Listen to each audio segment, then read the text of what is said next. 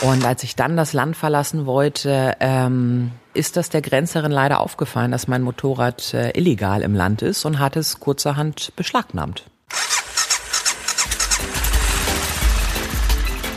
Pegasus Podcast. Expeditionen mit den Ohren. Auf pegasoreise.de.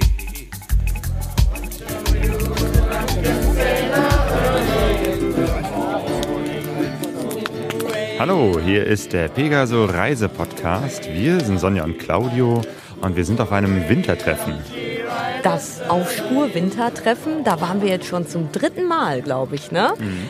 Von Bruno und dem Aufspur-Team. Ja, hier gibt es natürlich auch ein Lagerfeuer. Hier gibt es das Treffen von ganz vielen Leuten, die eben halt auch im Winter unterwegs sind. Ähm, und es gibt wieder Vorträge und ähm, unter anderem von der Carola Möller, die mit ihrem Motorrad, dem Zebra, unterwegs war. Und äh, ja, mit ihr habe ich äh, mich über, unterhalten über ihre Reise durch Südamerika.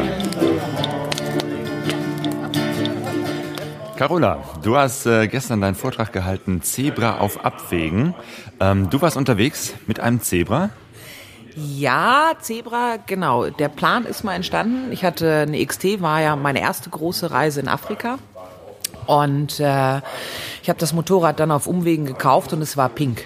Und ich habe gesagt, für kein Geld der Welt setze ich mich auf eine pinke Sitzbank und fahre mit einem pinken Motorrad durch die Welt. Ähm, und dann habe ich es umgestaltet. Es war weiß und habe ich mir gedacht, was mache ich? Und habe ich mir Dezifix-Folie geholt, habe mich abends in die Küche gesetzt, mir ein Bild vom Zebra angeguckt, ausgeschnitten und so ist das Zebra dann mal entstanden. Sehr schickes Motorrad.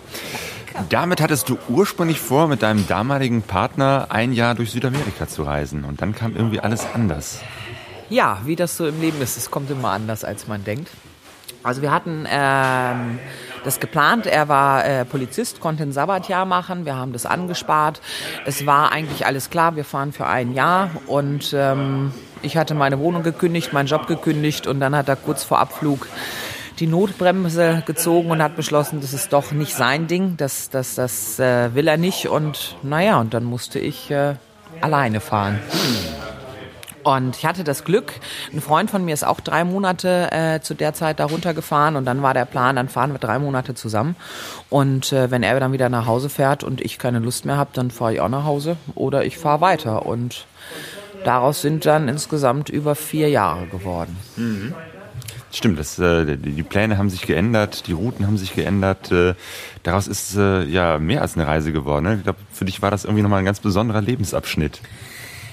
Ja, es war, also es war, um ganz ehrlich zu sein, zwischendurch gab es Probleme, weil also mein mein Leben war immer geplant. Ich habe, ich wusste, was ich nach der Schule will ich die Ausbildung machen, nach der Ausbildung will ich das machen, dann will ich Geld sparen und dann wollen wir ein Jahr wegfahren und dann beschäftigt man sich vielleicht mit Häusle bauen, Kinder kriegen oder sowas. Und ähm, dann saß ich plötzlich da und dann waren die drei Monate rum. Ich hatte keine Verpflichtung, mir war klar, ich will weiterfahren, aber ich wusste nicht wohin. Und, und diese, dieser, dieser plötzliche Freiraum, so viel Möglichkeiten zu haben, so viel, das hat mir ein bisschen Angst gemacht. Und damit war ich ehrlich gesagt ein bisschen überfordert. Und äh, dann habe ich angefangen, mir so kleine Ziele zu setzen und habe gesagt, so jetzt fährst du erstmal äh, durch das Land und du willst so Richtung Norden und dann, naja, dann fährst du mal bis Kolumbien, dann hast du Südamerika hinter dir und dann guckst du mal, was du dann und ob du weiterfahren willst. Und dann wollte ich weiterfahren, habe ich gedacht, naja, dann fährst du jetzt mal noch weiter Richtung Norden. Vielleicht kommst du ja bis nach Alaska. Ähm, also erstmal fing das ja schon mal mit der Katastrophe an, dass du sozusagen anders äh, losgefahren bist, äh, ohne Freund und äh, dann doch mit einem anderen Kumpel. Nach drei Monaten ist er dann sozusagen, äh, war seine Reise vorbei. Äh, und das war aber nicht der Punkt, wo du gesagt hast, okay, jetzt, jetzt breche ich auch meine Zelte ab und fahre wieder zurück nach Hause, sondern es war doch irgendwie so interessant für dich, dass du gesagt hast, du willst auf jeden Fall in Südamerika bleiben. Ich weiß nicht, wo wart ihr da? In Chile? Ähm, da waren wir in Chile. Da von, dann hat er von Santiago aus, äh, ist er dann zurückgeflogen und hat sein Motorrad verschifft und ähm, ja, und ich stand dann da und äh, mir war klar, ich will nicht nach Hause. Ich hatte ja auch keine Verpflichtung, keinen Job, der wartet, keine Wohnung. Meine Familie und Freunde, da war mir klar, die warten auch noch ein bisschen länger auf mich. Ähm, ja, und dann habe ich mir, wie gesagt, diese kleinen Ziele gesetzt und war damit deutlich zufriedener. Und dadurch haben sich eben auch andere Möglichkeiten aufgetan, weil ich nicht gesagt habe, ich muss jetzt in drei Monaten da sein und in sechs Monaten will ich da sein und das ist meine Route und das muss ich abarbeiten, sondern ich habe mich einfach frei beeinflussen lassen, wenn ich dann gesagt habe, Mensch, Wetter ist schön, dann bleibe ich. Und wenn das Wetter nicht schön ist, mir das nicht gefällt, dann fahre ich weiter. Und so mhm. ist meine Route auch so ein bisschen, dann bin ich nach Norden, nach Süden, nach Westen, nach Osten. Ähm, also es ist so ein bisschen kreuz und quer geworden, was mir aber gut gefallen hat. Und ähm, je weniger Vorbereitung, desto mehr äh, ist man dann einfach auch überrascht. Mhm. Und ähm, im Rahmen der, der Vorbereitung, ich meine, man kann sich auf ein Land vorbereiten, man kann sich auch auf zwei oder drei Länder, aber man kann sich nicht auf ganze Kontinente vorbereiten und sagen, wie ist das, was ist in dem Land, was könnte man da machen. Also man muss das dann wirklich Stufe für Stufe machen. Und ähm, ich hatte ja den großen Vorteil, ich hatte wahnsinnig viel Zeit. Ich hatte da kein Limit. Und äh, insofern konnte man dann eben auch hier mal ein paar Wochen bleiben. Dann in Costa Rica bin ich insgesamt über ein halbes Jahr geblieben. Ähm, genau, ja. Costa Rica. Äh, war das da mit der Bäckerei? Ja, das war die Bäckerei, die ich vorher nicht kannte. Also ich habe wirklich nur die Schilder gesehen. Ähm, es war wahnsinnig schlechtes Wetter, Regenzeit. Ich hatte nasse Sachen, ich konnte die nirgendwo trocknen. Kein Stück Sonne für, glaube ich, zwei Wochen. Ich, also da, da, ich hatte schon geplant, ich fahre bis in die Wüste nach Mexiko in einem durch, wenn das nötig ist, weil dieser Regen, ich konnte nicht mehr. Und dann kam das Schild Deutsche Bäckerei und mir wurde der Himmel auf Erden versprochen mit Bratwurst und Käsekuchen und, und Brot und Internet und WLAN und was da nicht alles sein sollte.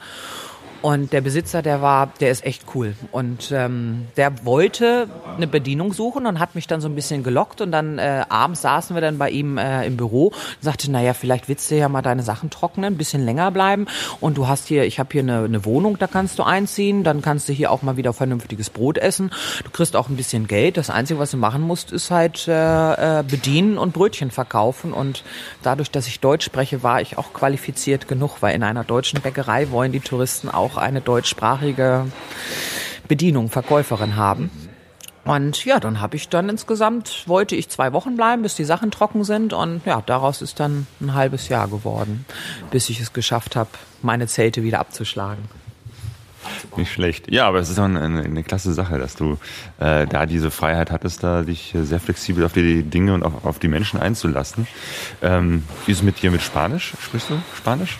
Ähm, ich hatte tatsächlich eins der wenigen Dinge äh, zur Vorbereitung. Ich hatte ein Jahr vorher so einen Sprachurlaub in Spanien gemacht für zwei Wochen.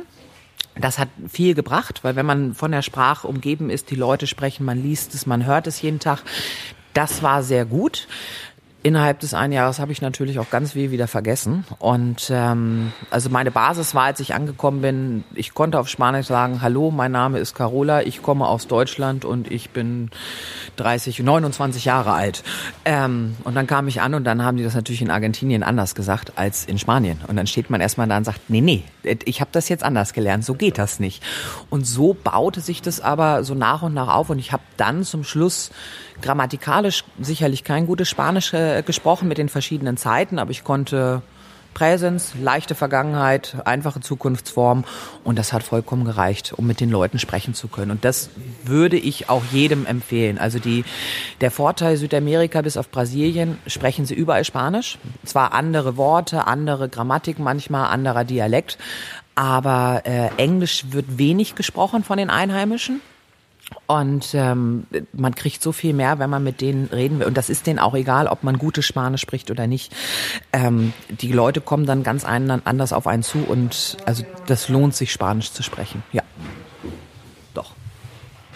Wie haben die Leute darauf reagiert, dass du ähm, als Frau alleine mit dem Motorrad unterwegs bist? Ja, das war äh, äh, oft leicht verwirrend. Also wenn ich irgendwo, äh, auch bei Polizeikontrollen, da gibt's ja einige, dann wird man angehalten und ähm, dann ist das häufig so, naja, dann warten wir mal auf die anderen.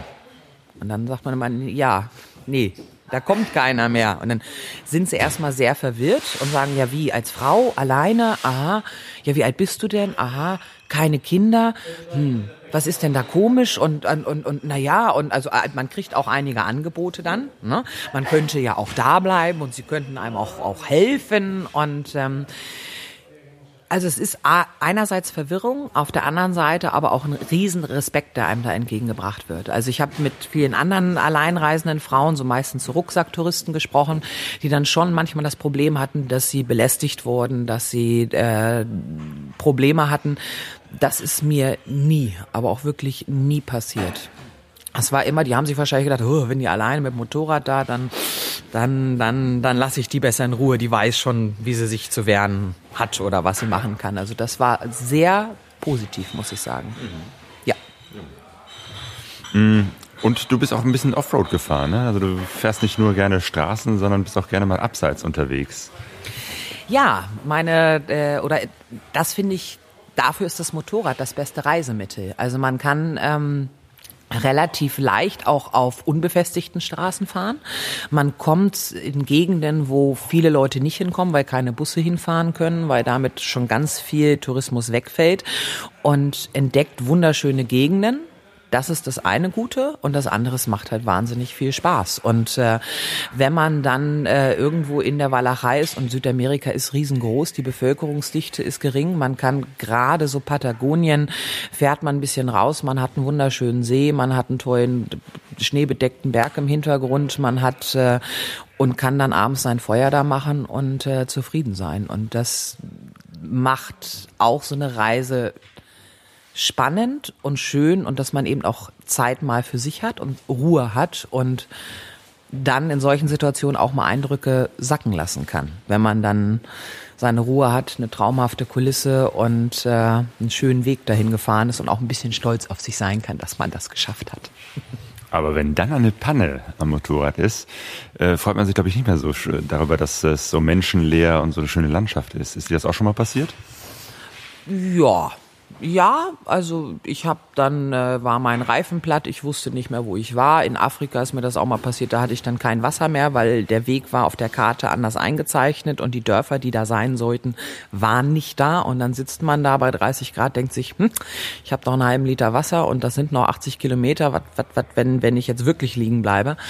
Ähm, also es gab schon Situationen, die waren nicht so schön aber es hat sich immer eine Lösung gefunden und mittlerweile kann ich mit geschlossenen Augen einen Reifen flicken und wieder einbauen und ähm, dadurch, dass ich schon so viele XTs hatte, habe ich auch ein relativ gutes Gefühl dafür entwickelt, was kaputt ist. Ich kann es oft dann nicht selber reparieren, aber zumindest weiß ich schon mal, was kaputt ist. Und es finden sich Leute. Das ist eine einfache Technik. Wenn die Leute Motor und einen Vergaser verstehen, dann können die das reparieren. Es gibt keine Software, es gibt keine äh, man kann das reparieren, wenn man Ahnung hat. Und Gott sei Dank habe ich immer nette Leute gefunden, die mich unterstützt haben. Also es war nichts ganz, ganz Brenzliges dabei. Nein.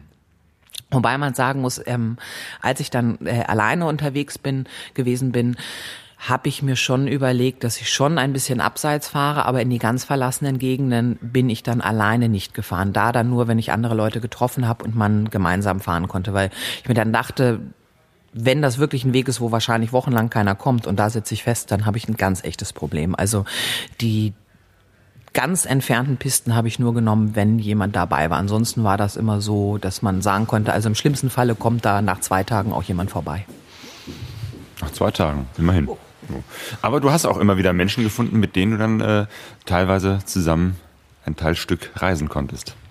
Ähm, ja, also man trifft eine Menge Leute. Ähm, so ein Kontinent wird plötzlich ganz, ganz klein, wenn es so bestimmte Anlaufpunkte gibt, die alle sehen wollen. Also die Anden will jeder sehen, fast jeder fährt nach äh, Machu Picchu, nach Cusco.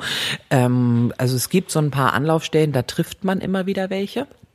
Das Problem war, dass die meisten von Nord nach Süd gefahren sind. Also dadurch, dass das ja alles so ein bisschen sich verzögert hat, von der Planung nicht so, äh, war ich auch ganz oft zur falschen Reisezeit da und bin eben in alle Regenzeiten gekommen, in den tiefsten Winter, in, in den Anden. Und ähm, die meisten sind dann eher in die andere Richtung gefahren, dem Sommer entgegen und ich bin irgendwie eher dem Winter entgegen gefahren. Und dadurch hat sich das leider oft, hat man sich getroffen, hat vielleicht ein, zwei Tage zusammen verbracht und dann bin ich nach Norden weitergefahren gefahren und sie nach Süden weitergefahren. Aber ich habe äh, doch also ein nettes Pärchen aus Deutschland kennengelernt. Wir waren, glaube ich, fünf Wochen zusammen unterwegs, weil die hatten netterweise auch dieselbe Route. Und die habe ich dann auch immer mal wieder getroffen. Und äh, in ähm, Guatemala habe ich dann den Belgier kennengelernt mit seinem Auto. Und äh, mit dem bin ich dann auch lange unterwegs gewesen. Er im Auto, ich auf dem Motorrad. Also dass man allein ist, wenn man nicht allein sein will, passiert auf so einer Reise nicht. Man trifft immer Leute. Du hast auch ganz viele Grenzen überschritten, speziell auf den Anden immer hin und her. Äh, und es gab eine Grenze, die war besonders schwierig. War das auch Costa Rica? Das war auch Costa Rica. Ähm, ich bin ja da ein bisschen hängen geblieben und äh, wollte eigentlich dann schon weiterfahren. Dann gab es aber äh, ein gutes Jobangebot aus Jordanien. Also mein, mein ehemaliger Arbeitgeber hatte mich angeschrieben, war ein ehemaliger Patient, der sehr wohlhabend ist, äh, seine persönliche Therapeutin sucht und der war nur in Jordanien. Und da hatten die an mich gedacht und haben den Kontakt hergestellt. Ich habe dann äh, da äh, mit ihr zweimal telefoniert, zwei E-Mails hin und her geschrieben und fünf Tage später saß ich im Flieger nach Jordanien. Also war auch nicht geplant, aber war eine gute Möglichkeit und ähm, war dann insgesamt ein halbes Jahr weg und das Motorrad hatte ich in Costa Rica gelassen. Dummerweise darf man Fahrzeuge nur für zweimal drei Monate importieren. Und ich hatte diese sechs Monate dann ja überschritten. Und als ich dann das Land verlassen wollte, ähm, ist das der Grenzerin leider aufgefallen, dass mein Motorrad äh, illegal im Land ist und hat es kurzerhand beschlagnahmt. Und äh, ich musste mir dann äh, einen Anwalt nehmen und äh, das hat lange gedauert. Ich habe mein Motorrad wiedergekriegt. Ähm, allerdings musste ich es komplett in Costa Rica einführen. Also ich musste es versteuern. Ich habe eine Plakette bekommen.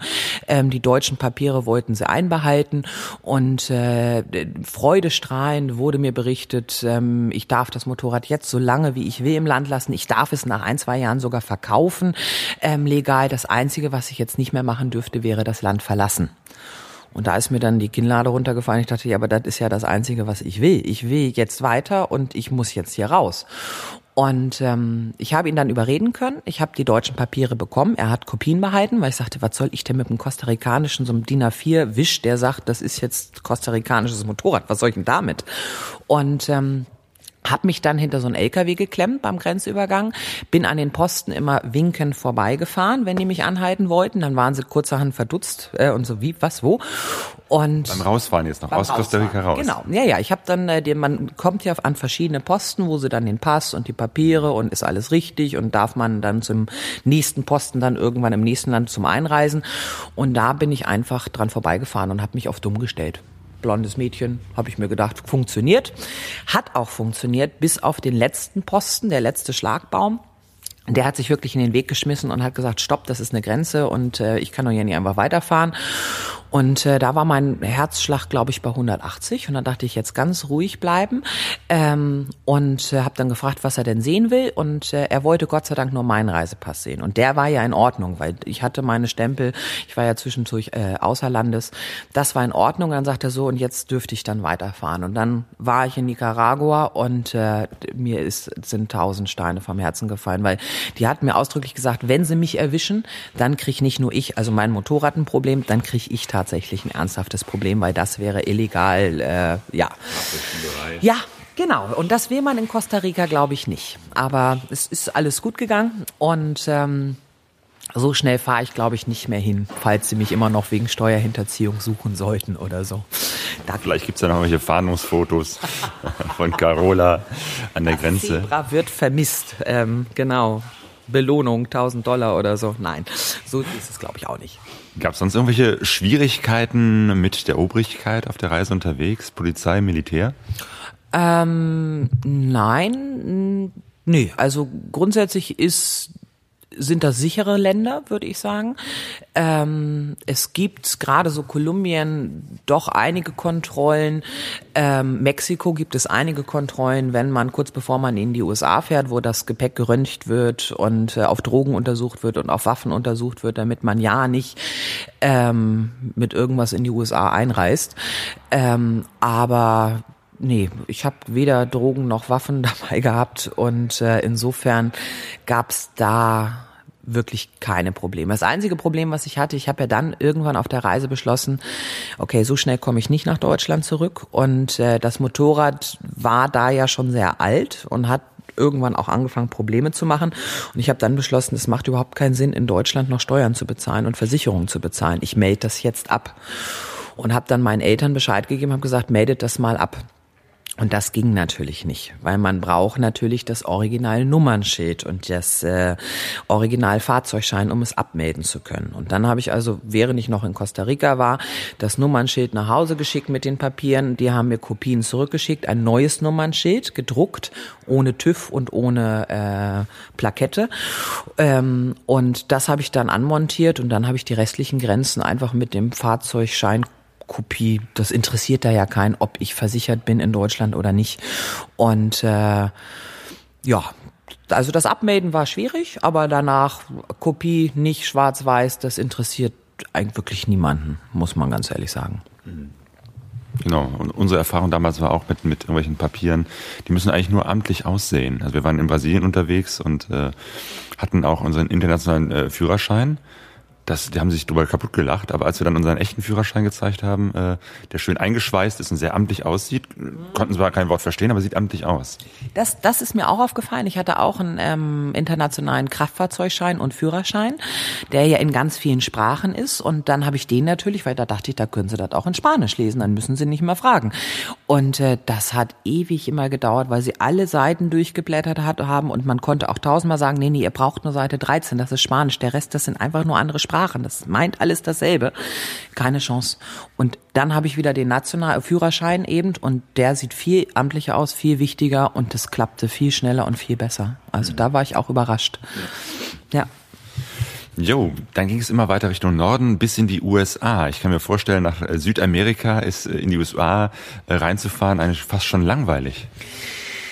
Ähm, also ich war sehr skeptisch vor den USA, weil ähm, die politische Situation und man, also das Bild hat sich ja so ein bisschen gewandelt und da dachte ich, was, soll ich da? Nee. Und nach so vielen netten Menschen und ähm, da will ich eigentlich gar nicht hin. Ähm, allerdings hatte ich mir überlegt, was die, die Ersatzteilversorgung angeht und so ist das vielleicht auch nicht schlecht. Und ich hatte ein paar Freunde gefunden, die wollte ich unbedingt besuchen. Und insofern habe ich mich schon dazu entschlossen, du fährst in die USA. Und äh, ich muss sagen, ich war sehr oder bin sehr positiv überrascht worden. Es war wahnsinnig einfach zu bereisen. Also es gab so ein paar Unterschiede. Meine erste Tankstelle in den USA ich bin dann hingefahren und dann kennt man das jo, ne? über zweieinhalb Jahre, da kommen Leute und die tanken das Motorrad für dich. Und dann stand ich da und hab gewartet und dachte so, hm, da kommt keiner. Musst du wohl doch wieder selber machen. Und wollte dann tanken, ging natürlich nicht. So, und dann, ja, was machst du nur? Und dann habe ich gefragt, ja, man müsste erst die Karte reinstecken, damit man auch ja kein Benzin klaut. Dann habe ich also meine Kreditkarte eingesteckt. Die wollten aber einen fünfstelligen Code haben. Habe ich ja nicht. Wir haben ja nur vierstellige Pins. Auf jeden Fall musste ich dann bei den Tankstellen tatsächlich immer erst reingehen, 20 Dollar bezahlen, dann zurückgehen tanken und dann nochmal reingehen und das Wechselgeld wieder rausholen. Also das war äh, das war ein kleiner äh, Kulturschock. Aber ansonsten ganz tolles Land, wunderschöne Nationalparks und es ist auch mal schön, wenn man nicht alles suchen muss dann. Also der Supermarkt ist beschriftet, das Hotel ist beschriftet, der Campingplatz ist beschriftet. Man, man kann entspannt einfach reisen und das, also ich würde auf jeden Fall nochmal wieder zurückfahren. Also das hat mir gut gefallen. Genau, Stichwort äh, Campingplätze. Du äh, warst mit dem Zelt unterwegs, ne? Ja, ich war, äh, hatte mein Zelt dabei und habe es die ersten Monate eigentlich auch ausschließlich benutzt. Ähm, als ich dann so Mittelamerika und auch mit der mit dem schlechten Wetter ähm, Dort ist auch die Bevölkerungsdichte ziemlich hoch. Das heißt, wild irgendwas zu finden ist dann nicht mehr so einfach. Und es gibt auch nicht so viele Campingplätze. Es gibt sie an der Küste überall, aber in den Bergen war das schwierig.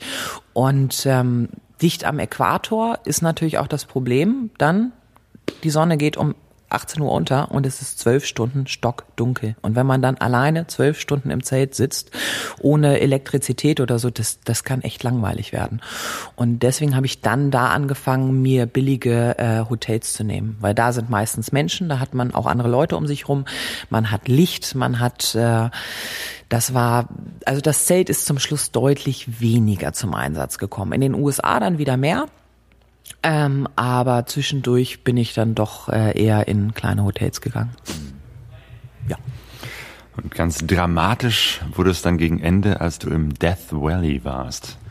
Ja, das, äh, äh, also wenn ich es nicht selber erlebt hätte, würde ich sagen, ja, schöne Geschichte, hast du dir toll ausgedacht. Aber ähm, ja, mein Motorrad und ich über 100.000 Kilometer hatte das äh, auf der Uhr. Äh, es fehlten noch 2.000 Kilometer, dann hätte ich sagen können, ich bin auf diesem Motorrad 100.000 Kilometer gefahren. Und ähm, es, es fing in Mexiko schon an, dass der Ölverbrauch sehr, sehr hoch wurde und dass die Leistung nicht mehr gut war. Und der Rest hat auch ein bisschen gelitten. Also die hintere Bremse funktioniert nicht mehr. Meine Hupe hatten sie mir irgendwo geklaut in Costa Rica. Ähm, also es hat schon gelitten. Und ich wollte unbedingt äh, ins Tal des Todes, weil ich hatte gehört, da ist so ein äh, ATV-Adventure-Motorradtreffen. Da wollte ich unbedingt hin und bin dann dahin. Hab das Schild passiert, Welcome to Death Valley. Und äh, die Sonne ging gerade unter, der Vollmond ging auf, also wunderschön. Und dann machte es Puff, es stieg Rauch auf und äh, damit äh, hatte mein Zebra seinen letzten Atemzug getan. Also es, ähm, ich hatte dann da schon eh den, das Flugticket ein paar Wochen später für, für Australien, hatte auch beschlossen, dass ich das Motorrad nicht mitnehmen werde, weil die Einreisebestimmungen in Australien extrem hoch sind und das wäre es nicht wert gewesen. Ähm, wahrscheinlich hat mein Zebra mir das übel genommen, dass ich beschlossen habe, es eh in Amerika zu lassen und hat gedacht, dann kann ich auch sterben. Also ist, ich nehme mal an, der Motor ist. Also es war keine Kompression mehr da. Ähm, ich habe dann nochmal versucht mit einem Ölwechsel und nochmal so ein paar, aber es war nichts mehr zu machen. Und dann habe ich schweren Herzens äh, zurückgelassen bei einem Freund, aber in nicht fahrtüchtigem Zustand. Und so steht es, äh, glaube ich, auch immer noch da. Er hatte mich äh, letztes, nee, Anfang des Jahres nochmal angeschrieben, wie das mit Papieren ist, damit er das doch nochmal äh, ähm, reparieren kann und dann legal einführen kann. Das mit den Papieren ist ja schwierig, weil die musste ich ja eh, ich hatte eh nur noch Kopien. Der Fahrzeugbrief, der entwertet wurde, der ist abhanden gekommen im Laufe der Jahre. Ähm, die Papiere, die Kopien, die ich mit dem Fahrzeug dagelassen habe, die sind auch weggekommen. Also es ist jetzt tatsächlich stellt sich das Problem, es äh, reparieren würde wahrscheinlich noch gehen, aber wie mache ich es legal auf den Straßen? Weil wenn die dann sagen, ja, ja, da war mal so ein Mädel und die hat dann und ja, die ist dann aber weg und also das ist, ich habe es noch nicht ganz abgehakt. Ich hoffe, äh, ich habe noch einen alten Fahrzeugbrief gefunden, ähm, wo mein Name drin steht und das sieht auch sehr amtlich aus. Also das könnte man noch mal probieren. Und so ein bisschen ist im Hinterkopf noch, warum nicht irgendwann mal wieder hinfahren, es reparieren und tatsächlich die die Straße nach Alaska damit beenden. Das wäre schon schön. Also so ganz abgehakt habe ich es noch nicht. Und es steht hier im guten Wüstenklima, da äh, wird es auch nicht schlechter zumindest. Da hast du noch was vor. Deine Reise war da aber auch noch nicht zu Ende. Ne? Du warst durch Südamerika, durch Nordamerika, zwischendurch Jordanien und bist dann weiter nach Australien gereist. Mhm. Also da waren ja schon ein paar Jahre um. Ich hatte ja zwischendurch in Jordanien auch mal Geld verdient. Auch in Costa Rica habe ich ein bisschen Geld verdient, aber reich wird man durch Brötchen verkaufen nicht. Ähm, und mir war klar, meine Reisekasse ist jetzt wieder sehr am Ende. Ich müsste also mir entweder einen richtigen Job suchen und zurückgehen oder was anderes. Und äh, ich hatte, äh, das Einfachste war Australien. Ich war damals zwar schon 30 und man kann ja nur dieses Backpacker-Visum bis 30 eigentlich kriegen. Ähm, aber äh, man darf das unter 30 Visum beantragen bis zu seinem 31. Geburtstag. Und ich habe es dann eine Woche vorher eingereicht. Ähm, es ist auch genehmigt worden und man hat dann ein weiteres Jahr, bis man es antreten muss. Ich war dann also schon 32, als ich äh, mit dem unter 30 Visum für ein Jahr nach Australien gefahren bin. Und dann hat man da die Gelegenheit äh, und darf eben in diesem Jahr auch legal arbeiten. Und ähm, das habe ich dann gemacht. Dann habe ich noch äh, äh, andere Arbeitsvisa und also der Aufenthalt hat sich dann auf anderthalb Jahre verlängert.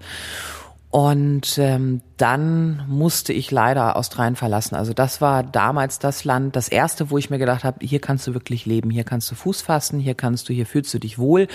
Ähm, Hätte ich gerne gemacht, aber es ist dann an den behördlichen Sachen gescheitert, weil äh, die deutsche Ausbildung, die ich hier genossen habe zur Physiotherapeutin, wird in Australien, welch ein Wunder, nicht anerkannt und damit bin ich keine qualifizierte Arbeitskraft und kann natürlich kein Arbeitsvisum kriegen. Und deswegen musste ich dann, schweren Herzens, äh, wurde ich des Landes verwiesen und hatte 30 Tage Zeit, das Land zu verlassen und dann bin ich dann letztendlich ähm, zurück nach Deutschland. Nach damals zwei Jahren. Und wie lange warst du unterwegs? Also 2007 bin ich gestartet im Herbst und bin äh, im Sommer 2011 äh, wiedergekommen. Also es waren doch, ja, war eine ganze Zeit, muss man sagen. Ist mir nicht so lange vorgekommen, ähm, ja, wie das so ist. Also irgendwann sind Dinge normal und äh, die Zeit vergeht und äh, das war eine ganz, ganz tolle Zeit. Ich würde sie ich würde es auf jeden Fall wieder so machen, ähm, auch wenn der Anfang ein bisschen holprig war oder anders geplant war, aber war eine tolle Zeit. Und was mich auch sehr freut, ähm, ich fühle mich inzwischen in Deutschland wohl. Also diese, äh, als ich dann auch äh, aus Jordanien kurz mal in Deutschland war zu Besuch und, und hier ein bisschen arbeiten, fand ich das toll. Aber mir war klar, ich will wieder weg. Ich will nicht hier bleiben. Ich will noch mehr erleben und ähm, vielleicht irgendwo anders leben. Und das habe ich getan. Ähm, ich bin dann erstmal unfreiwillig nach Deutschland zurück, habe dann aber relativ schnell erkannt, dass ich mich hier wohlfühle. Also in, in, inzwischen bin ich gerne hier, ich lebe hier gerne. Ähm, es ist ein tolles Land zum, zum Arbeiten, zum Leben und in Urlaub fahren kann ich ja trotzdem noch. Hm. Ja, vielleicht steht ja noch die eine oder andere Reise an. Och, die stehen immer an. Also das, äh, das ist gar keine Frage. Gut. Carola, herzlichen Dank für das Interview. Sehr gerne. Die altbekannten Wehen, entlang der Gassen, ja, es war mal wieder echt ein geniales Treffen hier. Das Aufspurteam, das ist Bruno und seine, ich glaube, sechs Kumpels. Ich will jetzt nichts Falsches sagen. Und die echt, die machen ja immer ein tolles Treffen. Und was schön ist, äh, die achten auch darauf, dass das Treffen nicht größer wird, als es jetzt ist. Es ist ein kleines familiäres Treffen. Das heißt, auf der einen Seite zwar, wenn man da ein bisschen ähm, ja, zu lange zögert, kommt man nicht mehr rein. Auf der anderen Seite, wenn man sich frühzeitig darum kümmert, dann hat man hier wirklich so ein ganz ähm, überschaubares äh, Treffen, wo man echt viel mit den Leuten ins Gespräch kommt. Das ist immer wieder schön. Jo, dann geht auch unser Podcast hier zu Ende. Es äh, langsam geht auch das Jahr zu Ende. Ja, und das war ja ein sehr ereignisreiches Jahr, vor allem für mich, weil das ist jetzt auch mein erstes Reisetreffen mit Motorrad, mit eigenem Motorrad. Und äh, gestern haben wir eine Ausfahrt gemacht und ich hatte erst so ein bisschen Bedenken, weil ich dachte, oh, ich bin das einzige 125er Motorrad, komme ich da überhaupt mit? Weil ich ja eher so ein bisschen langsam fahre und äh, habe dann gedacht, nee, mache ich jetzt. Und das war toll. Also es hat richtig Spaß Spaß gemacht. Äh, äh, der Guido, der arbeitet hier immer die Strecken aus in der Gegend und ähm, ja, wir sind richtig schöne Strecken gefahren, auch so ein bisschen Offroad und ähm, ja, hat gut geklappt, ne? und ich war sozusagen als Backup, weil ich dachte, vielleicht, wenn es dann doch irgendwie zu stressig wird, äh, kann ich das Motorrad weiterfahren. Deswegen bin ich nicht mit meinem Motorrad gefahren, sondern bin einfach beim Heinz hinten drauf gefahren und bin die ganze Strecke auf dem äh, Sozius einer Goldwing gefahren. Das war sehr komfortabel. Das kann ich mir vorstellen, mit Massage, Sitz und Radio. ja, also wie gesagt, jetzt geht's auf den Maschinen wieder zurück. Das ist, mal gucken, die letzte Fahrt vielleicht in diesem Winter ist ja jetzt auch schon Anfang Dezember mal gucken, wie sich so der Winter entwickelt. Aber für mich war das jetzt echt ein sehr ereignis ereignisreiches, tolles Jahr auch mit der Sumatra-Reise, Führerschein und dann direkt äh, nach Indonesien. Und für dich hat sich auch einiges geändert, Claudio. Ich kann nicht mehr deinen Rücken wärmen als Sozia. Ähm, bist du da ein bisschen wehmütig eigentlich? Ach, äh, ich fand das toll, mit dir zusammenzufahren. Ich finde es aber auch fantastisch, irgendwie äh, ja, auf zwei Motorrädern ja. unterwegs zu sein. Ähm, das hat auch was. Gefällt mir total gut. Ja. Und ich meine, wir haben ja die andere Option immer noch. Also wir können ja, sagen wir mal, wenn wir irgendwo hin eine Reise machen, wo wir viele Kilometer zurücklegen müssen, um an den Bestimmungsort zu kommen, können wir ja immer noch so fahren wie früher. Genau, bloß dass ich mich dann hinten auf dein Motorrad setze. so, hier wird schon heftig abgebaut. Eigentlich ist schon fast alles wieder abgebaut und wir machen uns jetzt auf den Weg und wünschen euch ja einen tollen, nicht zu stressigen Dezember. Ja. Oh. Fröhliche Weihnachten und einen guten Rutsch ins neue Jahr. Tschüss, gute Reise.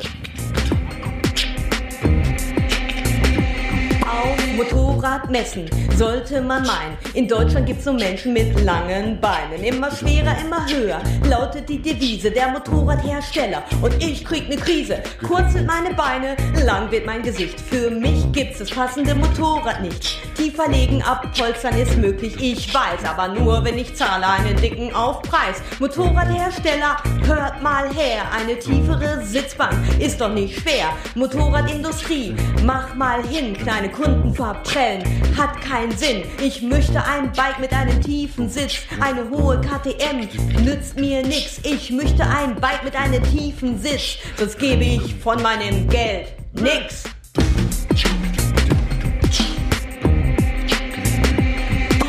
F650 lässt die Füße schweben. Auch kann ich so einen Oschi nicht alleine heben. KTM, BRB und wie sie alle heißen, auf die schweren Modelle kann ich nur pfeifen. Ingenieure und Entwickler, hört mal zu. Ein neuer Trend zum Tiefgang, wer der Clou. Ingenieure und Entwickler, gebt euch Mühe. Ich wünsche mir leichte kleine Gummikühe. Ach, wär ich doch wieder in Indonesien. Tausend kleine Mopeds und ich unter ihnen. Genau meine Größe, wunderbar. Ein Motorradtraum auf Sumatra. Ich möchte ein Bike mit einem tiefen Sitz. Eine hohe KTM nützt mir nix. Ich möchte ein Bike mit einem tiefen Sitz. Sonst gebe ich euch von meinem Geld nix. pegasoreise.de